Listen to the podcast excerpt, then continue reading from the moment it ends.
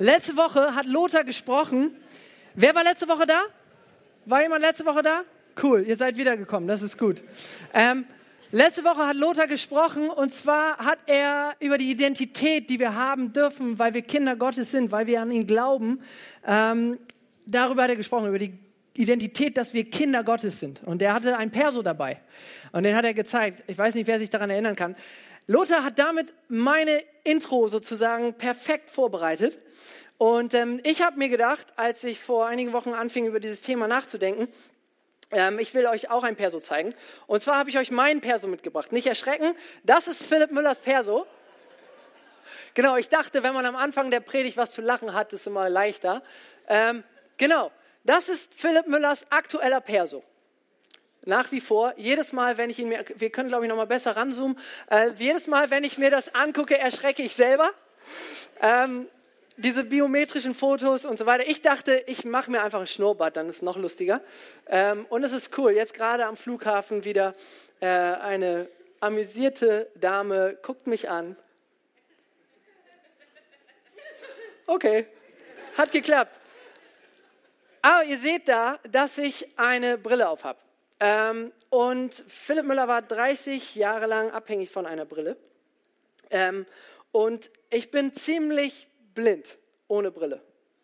Also richtig blind. Ich bin so blind gewesen, dass ich extrem gut darin bin, mir Badeklamotten zu merken. Ich bin sehr gut darin, mir Badeanzüge und Badehosen zu merken. Warum ist das so? Weil wenn man mit Freunden schwimmen geht und keine Brille hat, dann braucht man irgendwas, woran man sich orientiert. Okay? Und ich bin so blind, dass ich Gesichter nicht wirklich erkennen kann. Vielleicht sitzt hier der eine jetzt gerade und denkt, ja, ich kenne das. So, Dani, sauer. Genau. Und ähm, das, da, da bin ich richtig gut drin gewesen. Meistens. Es begab sich zu einer Zeit, da war der U-Treff auf Freizeit in einem Schwimmbad. Und im Schwimmbad spielte der U-Treff ein Spiel. Jungs gegen die Mädels. Bedeutet, Jungs jagen die Mädels und versuchen sie unterzutauchen. Und da war sie. Ich komme um die Ecke, ein Mädchen mit dem Rücken zu mir steht vor mir, braune Haare, grüner Badeanzug und ich wusste, jo, das ist eine von uns und sprang einfach auf sie, tauchte sie unter ein richtiger Slam Dunk war das. Ähm, und es dreht sich jemand um. Völlig entsetzt. Und schaute mich an und sie war inzwischen recht nah vor mir, sodass ich das auch sehen konnte, wer mich da anguckte. Und ich kannte diese Person nicht. Diese, diese Person habe ich mir sehr gut gemerkt und diese Geschichte auch. Ich hätte mir gewünscht, dass ich was sehe. Ähm, ich habe da einen Fehler gemacht. Und das war ziemlich unangenehm. Und ähm, einige Jahre später, und inzwischen ist es jetzt fast, also nächste Woche ist es zwei Jahre her, ähm, habe ich einen Schritt gewagt und zwar ähm, habe ich mich operieren lassen. Da habe ich ein Foto von mitgebracht. Äh, das bin, äh, das da rechts bin ich, da links mein Doktor, der hat meine Augen operiert. Das heißt, ich brauche inzwischen keine Brille mehr, kann das jedem empfehlen. Aber als diese, und es ist wirklich nur eine Viertelstunde, die das dauert, äh, als dieses Prozedere zu Ende war, ähm, sagte er zu mir, hey, schau doch mal da hinten auf die Uhr und sag mir, wie spät es ist. Und das war eine Uhr, von der ich vorher nicht wusste, dass sie da ist. Und ich konnte die Uhrzeit sehen. Und ich hatte eine neue Sicht. Und darum soll es heute gehen, okay? Nicht dass ihr heute, heute hier rausgeht und alle, die eine Brille haben, werden sie dann da vorne in einen Mülleimer schmeißen können und alles läuft. Ähm, dafür können wir gerne beten, wir haben hier ein Gebetsteam. Aber heute schauen wir uns das an, weil dieses Gefühl, nicht sehen zu können, was andere sehen, kennen wir wahrscheinlich aus unserem geistlichen Leben. Da gibt es vielleicht Freunde oder Familie oder Angehörige, die haben Gott erlebt.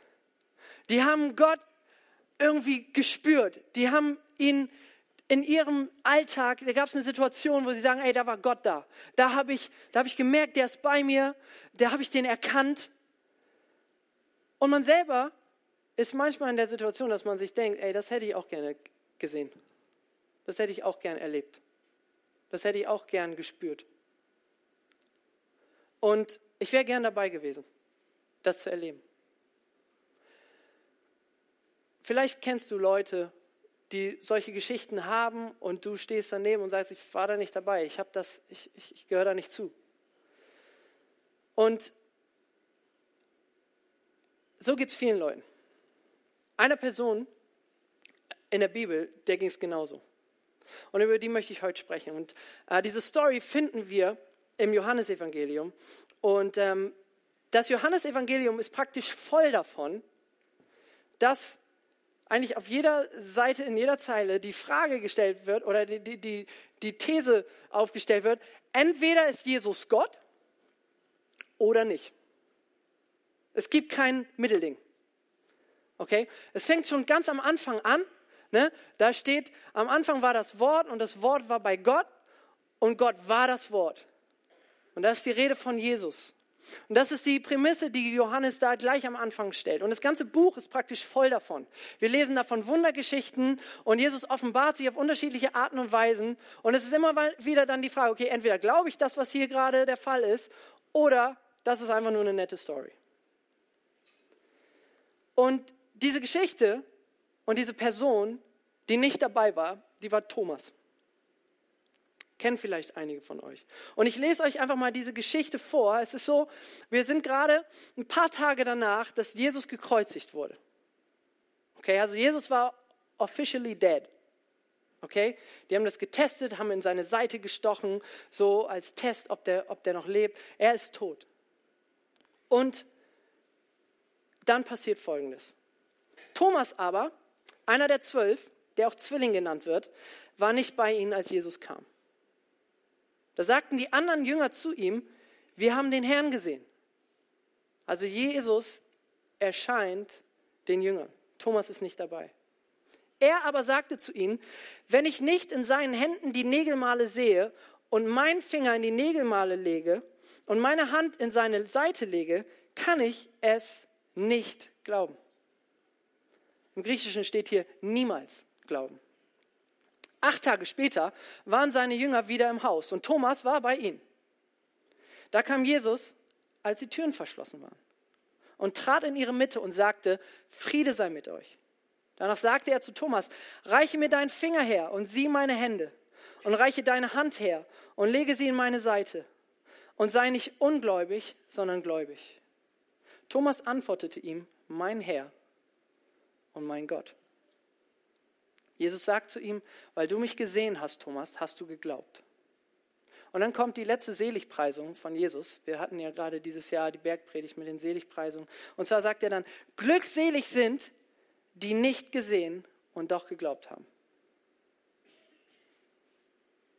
Okay, was passiert hier? Wir lesen, Thomas ist nicht dabei. Thomas ist nicht, der, nicht, mit von der Partie. Thomas hat die Situation verpasst.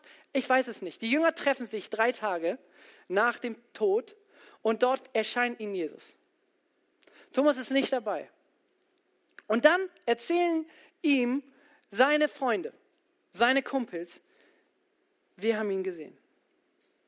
Und Thomas weiß, das lesen wir in, in, in Vers 25, lesen wir, dass, dass er weiß, dass Jesus hier was angetan wurde. Er sagt ja, wenn ich nicht sein, in seinen Händen die Nägelmale sehe und meinen Finger in die Nägelmale lege und meine Hand in seine Seite lege, kann ich es nicht glauben. Im Grunde genommen sagt er, ich muss das sehen, ich muss das spüren, ich muss das anfassen. Ich will das selber erleben. Weil Thomas kennen einige von euch vielleicht auch als den, da habe ich es gehört, du darfst ruhig lauter sagen. Zweifler, genau. Aber eigentlich ist, ist der Charakter von Thomas ein ganz anderer. Eigentlich ist Thomas ein ganz anderer Typ. Thomas sagt hier, ich will sehen. Und wir müssen verstehen, wer Thomas eigentlich ist. Es gibt nicht viel, was wir über Thomas wissen, aber es gibt zwei Stellen in der Bibel, auch wieder im Johannesevangelium, wo Thomas eine Aktion bringt. Okay? Und zwar ist die erste Geschichte in Johannes 11, dass er in einer Situation ist mit den Jüngern und mit Jesus, wo eine schlechte Nachricht hereinbricht. Und zwar ist ein guter Freund von Jesus, nämlich Lazarus, gestorben. Und Jesus sagt, nachdem Lazarus gestorben ist, okay, komm, wir gehen jetzt nach Jerusalem zu Lazarus. Das Problem an der Nummer ist, dass sie kurz vorher aus Jerusalem geflohen waren. Die Leute wollten nämlich Jesus steinigen, weil er gesagt hat, dass er Gott ist. Daraufhin sagt Thomas, okay, das lesen wir in äh, Johannes 11, Vers 16, da sagt er, Thomas, der Zwilling genannt wird, zu den anderen, lasst uns mitgehen, um mit ihm zu sterben. Thomas wollte dabei sein. Thomas war einer, der sogar für Jesus gestorben wäre. Das lesen wir hier. Er will dabei sein, er will mitgehen. Er will dazugehören. Und er will sogar mit ihm sterben. Ich finde das ziemlich konsequent. Also ich finde das ziemlich tapfer, ich finde das ziemlich krass. Die zweite Geschichte, die wir von Thomas kennen, ist, dass Jesus davon erzählt, was er jetzt für einen Leidensweg vor sich hat. Und dass er einen Weg gehen wird. Und im äh, Kapitel 14 im Johannesevangelium lesen wir, dass er sagt, Herr, wir wissen nicht, wohin du gehst. Wir checken das nicht. Und wie können wir den Weg wissen? Thomas wollte wissen, Jesus, wohin gehst du? Ich will dabei sein. Er wollte dranbleiben. Thomas war jemand, der war konsequent, der wollte dranbleiben, der war tapfer, der war treu. Und dieser Thomas, den man auch Zwilling nannte, ist echt eine spannende Person, weil er war ein Zwilling und da gibt es zwei verschiedene Bedeutungen. Ne? Das eine ist, okay, du hast einen Bruder oder eine Schwester, die zur gleichen Zeit rauskam. Das ist die eine Variante. Die andere Variante ist, dass er gern ein Zwilling sein wollte von Jesus. Er wollte immer dabei sein. Er wollte sogar mit ihm sterben. Er wollte das tun, was Jesus tat. Und dieser Thomas war nicht dabei. Was muss das für eine Qual gewesen sein, dass seine Freunde was erleben mit Gott? Und er der immer bei Gott dabei sein wollte, war nicht dabei. Er hat es nicht erlebt. Es muss eine Qual gewesen sein. Wir lesen, dass Jesus den Jüngern drei Tage nach seinem Tod erschien. Und dann lesen wir jetzt in 26, dass acht Tage inzwischen vergangen sind, seitdem Jesus starb, also eine gute Woche. Und sie trafen sich wieder. Und Thomas hat acht oder eine ganze Woche lang mit diesem Gedanken gestruggelt. Meine Freunde haben mir was erzählt. Die haben was erlebt. Und ich nicht. Und dann war der Tag vorbei. Und am nächsten Tag, meine Freunde haben was mit Jesus erlebt. Und ich nicht. Und dann war der Tag vorbei. Und so ging das die ganze Woche. Und sie trafen sich wieder.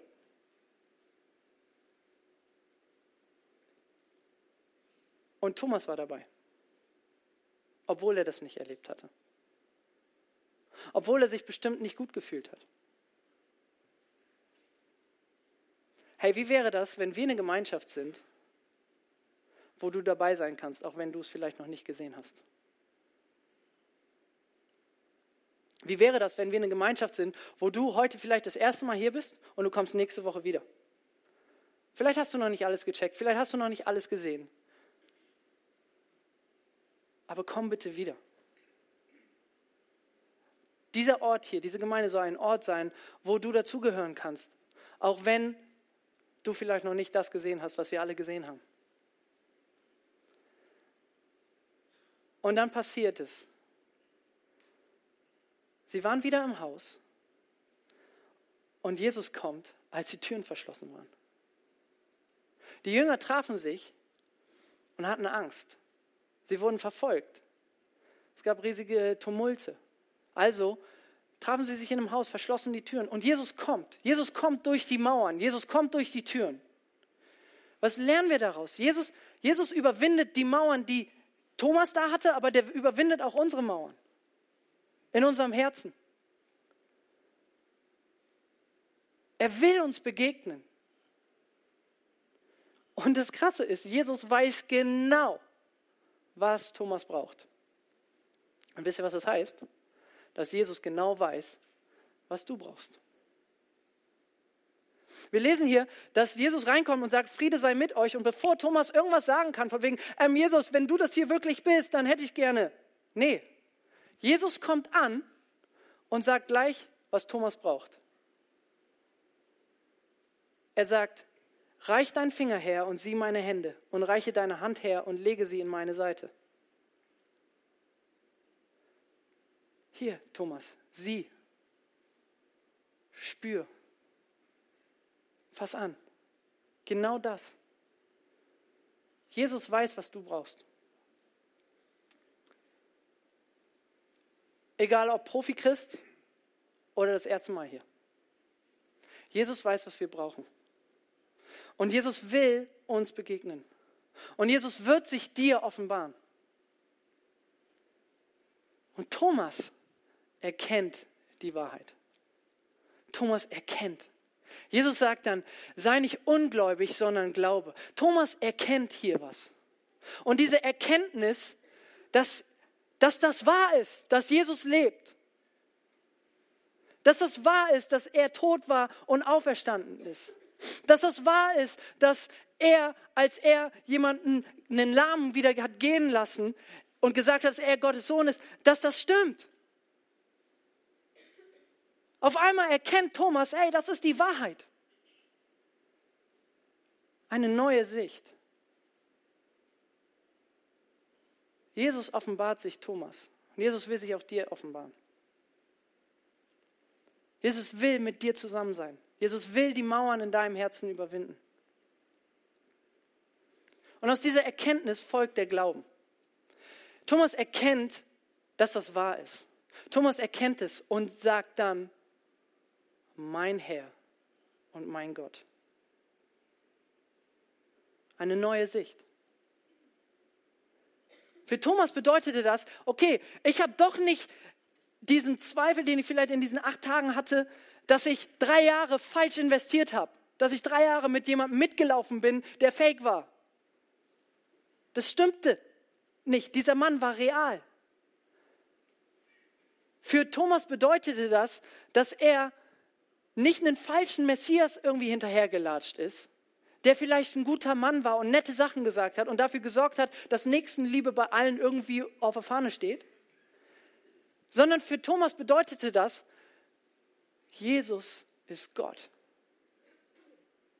Und das bildet so ein Stück weit die Klammer im Johannesevangelium. Am Anfang schreibt Johannes, Jesus ist Gott. Und hier am Ende des Johannesevangeliums bestätigt er das wieder.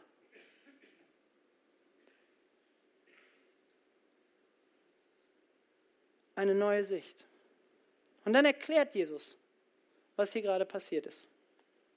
In 29 lesen wir, weil du mich gesehen hast, Thomas, hast du geglaubt.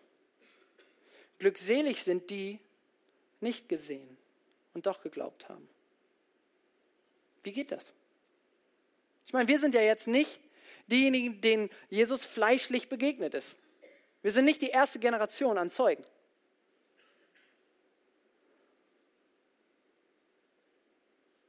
Die Bibel sagt, wir bleiben in Johannes, Johannes 16, Vers 13 dass der Heilige Geist, der uns geschenkt wird, wenn wir an Jesus glauben, oder der sich offenbart uns, der führt uns in die Wahrheit.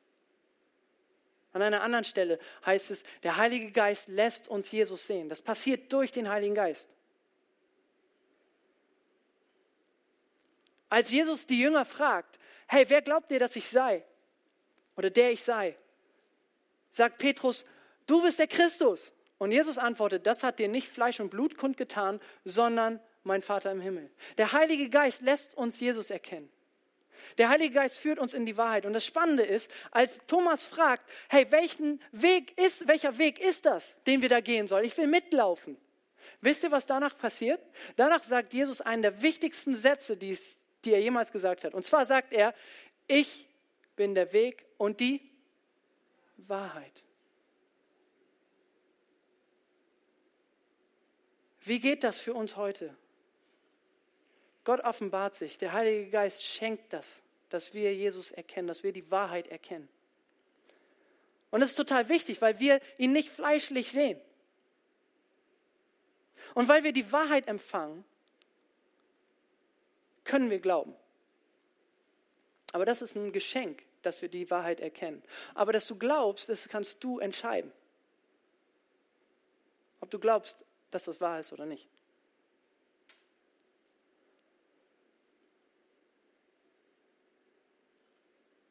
Wir haben die Klammer. Am Anfang schreibt Johannes, Jesus ist Gott. Am Ende lesen wir, Jesus ist Gott. Und ganze, das ganze Buch ist davon voll. Ich weiß nicht, wie es euch geht, aber ich habe den Wunsch, Jesus zu sehen. Ich habe den Wunsch, Jesus zu erleben, zu spüren. Und ich möchte dir heute sagen, ey, egal welche Mauern da in deinem Leben sind, dass Jesus die überwinden will. Jesus möchte dir begegnen. Der Vater im Himmel wünscht sich nichts Sehnlicheres, als dass du gerettet wirst als dass du das in Anspruch nimmst, dass Jesus dich frei machen will, dass du das in Anspruch nimmst, dass Jesus für deine Schuld gestorben ist. Und dass du eine neue Identität kriegst, so wie Lothar das letzte Woche gesagt hat, dass du sein Kind wirst. Gott wünscht sich Beziehungen, darum schickt er Jesus. Egal, welche Mauern da in deinem Leben, in deinem Herzen sind. Ob das ein hartes, verbittertes Herz ist, ob das vielleicht falsche Entscheidungen sind, ob das Schuld ist, ob das die Verzweiflung darüber ist, dass du vielleicht eine Entscheidung falsch getroffen hast oder eine Situation verpasst hast. Ob das Schuld ist, wo wir Mist gebaut haben. Ob du das, die, die Lüge glaubst, dass du nicht qualifiziert bist. Dass du nicht wertvoll bist. Diese Mauern, diese Lügen will Jesus überwinden.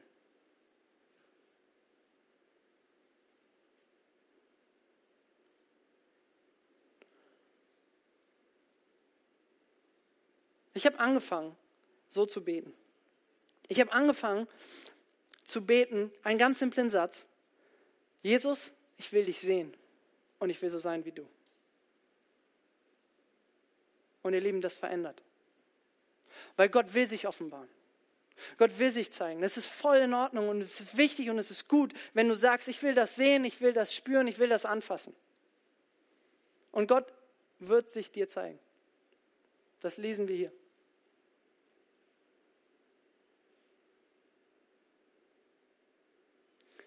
Im Hebräerbrief lesen wir, dass der Glaube eine Zuversicht ist, eine Wirklichkeit, eine neue Sicht dessen, was man hofft und ein Nichtzweifeln an dem, was man nicht sieht. Hey, du kannst in dieser Sicht, in dieser neuen Wirklichkeit leben, dass du gerettet bist, weil Jesus für dich starb und dir Vergebung schenkt. Du kannst leben in dieser Sicht, dass du ein Kind Gottes bist weil Jesus den Weg frei macht zum Vater. Du kannst leben in dieser Sicht, dass er dich wunderbar gemacht hat, nach seinem Ebenbild. Er findet dich super. Er liebt dich. Er singt über dich. Keine Ahnung, wie das aussieht, aber es klingt auf jeden Fall gut. Diese Sicht, dass du in Freiheit leben kannst, weil Jesus dich frei macht. Und Jesus, der die Wahrheit ist, der sagt, Du hast das ewige Leben. Du wirst niemals umkommen. Du wirst nie aus Gottes Hand gerissen werden. Das ist die Sicht, ihr Lieben, aus der wir leben können. Und vielleicht sitzt du hier und denkst, wow, das höre ich zum ersten Mal. Aber ich würde gerne in dieser Sicht leben. Und ich glaube, dass das, ich, ich, ich will das glauben, dass das wahr ist. Ich erkenne, dass, dass hier gerade in meinem Herzen was passiert und dass, dass da jemand anklopft. Und ich glaube, dass Jesus nicht irgendwie nur ein guter Mensch war, der Leuten nett geholfen hat, sondern dass Jesus Gottes Sohn ist. Hey, das ist ein Geschenk. Und ich will dich einladen, dass du das annimmst. Ich will dich einladen, dass du dieses Geschenk annimmst. Dafür bist du gebaut. Du bist dafür gebaut, dass du Geschenke annehmen kannst. Du bist dafür gebaut, dass du glauben kannst. So hat Gott dich designt. Und er schenkt dir das. Und wenn du heute hier sitzt und das erkennst,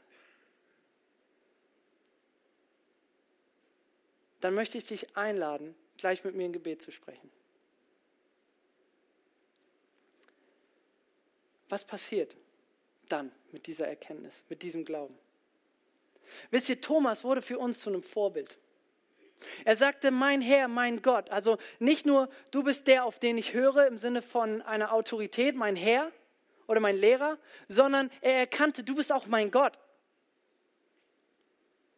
Und du bist nicht irgendein Gott und irgendein Herr, sondern du bist mein Herr. Thomas ist uns ein Vorbild darin, dass wir eine persönliche Beziehung haben können zu Gott, mit Gott. Es ist nicht irgendwie so, okay, ich habe das jetzt abgespeichert, ich bete jetzt und dann bumm, alles Jubi. Steht jetzt in meinem Pass, Kind Gottes. Nein. Gott und du. Ist eine ganz persönliche Beziehung. Und Thomas erkannte das. Und Thomas bekannte das. Er sprach das aus. Ihr Lieben, darin liegt Macht. Darum will ich dich einladen, dass du das gleich aussprichst. Über dich und über dein Leben. Und dass du das bekennst. Das können wir von Thomas lernen, er ist ein großes Vorbild darin. Und eine andere interessante Info war, dass Thomas, nachdem er das erkannte und es glaubte, losging. Und er ging nicht irgendwie in die nächste City, sondern Thomas ging bis nach Indien.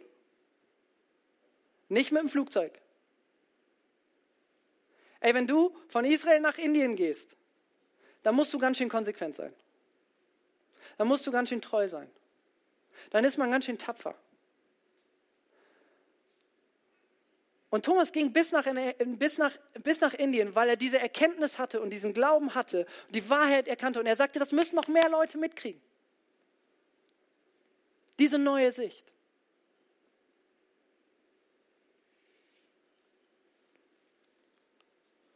Hey, wenn du schon lange mit Jesus unterwegs bist, will ich dich erinnern, hey, du kannst in dieser neuen Sicht leben. Und ich will dich einladen, dass du dieses Gebet sprichst, dass du sagst, Jesus, ich will dich sehen. Ich will so sein wie du.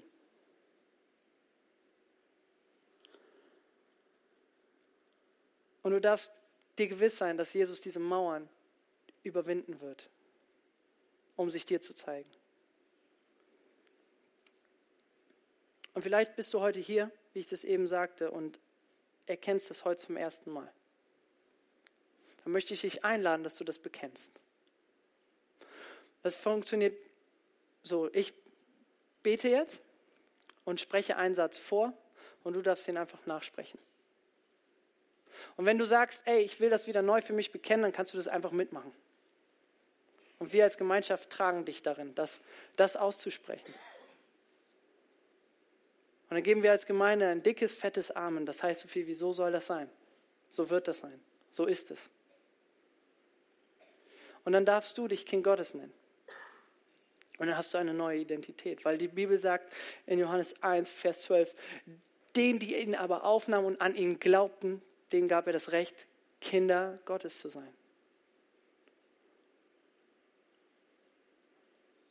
Ich lasse dir jetzt eine Minute, dass du das einfach mal sacken lassen kannst. Und dann bete ich.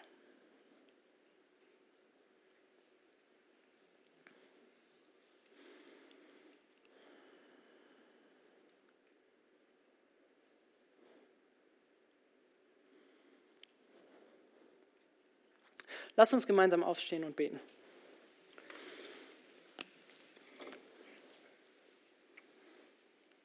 Und ich lade dich ein, mitzusprechen.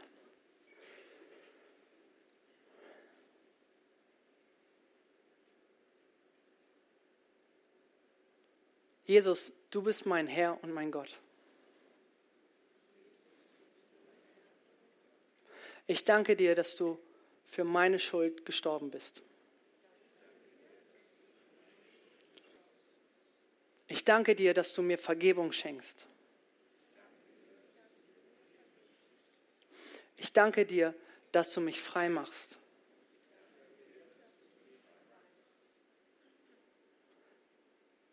Du siehst meine Mauern und meine Schuld und ich bitte dich, dass du sie wegnimmst.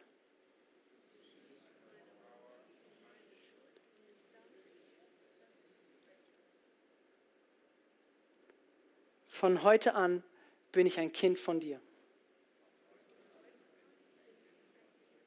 Danke, dass du mich liebst. Danke, dass du einen Plan hast für mein Leben. Und das beten wir im Namen von Jesus und bekräftigen das mit einem dicken Amen. Hey, wenn du das erste Mal dieses Gebet gesprochen hast, dann will ich dir sagen, herzlich willkommen in der Familie von, von Gott. Herzlich willkommen. Das ist wunderbar. Wenn du Gespräche brauchst oder darüber mal reden möchtest, ich würde dir das total empfehlen, ja, damit jemand anders drüber zu reden. Wir werden nach dem Gottesdienst hier Leute haben, die haben ein gelbes Schild. Die stehen hier vorne und du kannst einfach nach vorne kommen und die nehmen sich Zeit für dich. Du bist damit nicht allein. Ab heute bist du nicht mehr allein. Gott ist mit dir, Gott ist in dir. Aber hier sind auch eine ganze Menge Leute, die für dich da sein wollen und für dich da sein werden. Und ich will dich einladen, dass du das in Anspruch nimmst und dass du dann nach vorne kommst, dich vorstellst und dann nehmen dich die Leute an die Hand. Und dann kannst du mit ihnen schnacken und kannst ein bisschen reden, was, was dich beschäftigt. Sie werden für dich beten und sie sind für dich da. Und für all die, die jetzt vielleicht hier schon sitzen und dieses Gebet schon mal gesprochen haben und sich eigentlich wünschen, ich will, ich will Jesus wieder neu sehen, ich will, ich will das wieder neu erkennen. Für euch möchte ich kurz beten. Vater, danke, dass du hier bist. Vater, danke, dass du gut bist. Vater, danke, dass du uns liebst, dass du dich uns zuwendest. Jesus, danke, dass du dich uns offenbarst, dass du dich uns zeigst und dass du unsere Schuld wegnimmst. Und ich bete jetzt für die Menschen, die hier in diesem Raum sind und das Gefühl haben, ich bin nicht gut genug. Dass im Namen Jesu diese Lüge weicht. Und dass in der Autorität von Jesus in das Herz geschrieben steht, du bist mein geliebtes Kind.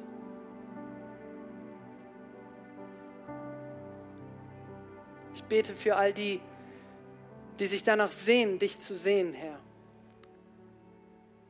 Dass du dich ihnen zeigst. Ich will dir Danke sagen schon im Voraus dafür, dass du das tun wirst.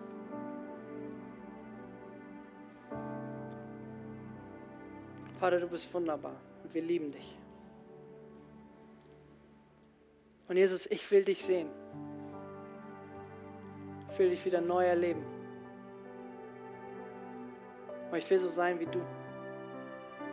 Zeig mir, was es bedeutet, so zu sein wie du. Vater, ich bete für diese Gemeinde, für dieses Haus, dass wir eine Gemeinschaft sind, der dich auf eine richtig gute und anständige Art und Weise repräsentiert und dass dieser Ort hier ein Ort ist und diese Gemeinschaft eine Gemeinschaft ist, in der man hier reinkommen kann und dazugehören kann, ohne dass man schon alles gesehen hat. Und dass hier keiner steht, der sagt Edge Badge, sondern dass wir eine offene Gemeinschaft sind, die Leute aufnehmen, Vater. Und ich möchte dich bitten, dass du diese Haltung in unser Herz pflanzt. Dass es zu einer tiefen und festen Haltung und Überzeugung wird, nach der wir leben. Und Vater, ich spreche das aus, was du über diese Gemeinde hier siehst, dass diese Gemeinde ein Ort ist, der offen ist, wo neue Leute, die dich noch nicht kennen, dich kennenlernen. Und dass diese dieses Haus, das sich Familienkirche nennt, nicht eine Familienkirche ist, weil hier viele Familien sind, sondern eine Familienkirche ist, weil hier sich deine Familie trifft. Und ich will dir Danke sagen für jeden Einzelnen, der heute neu dazugekommen ist. Ich will dir Danke sagen für jeden Bruder, den ich heute bekommen habe, für jede Schwester, die ich heute bekommen habe. Danke, dass du gut bist. Und dass bei dir alles möglich ist dass du jede Tür durchbrichst, dass du jede Mauer überwindest. Und dass du uns unendlich liebst und uns begegnest. In Jesu Namen. Amen.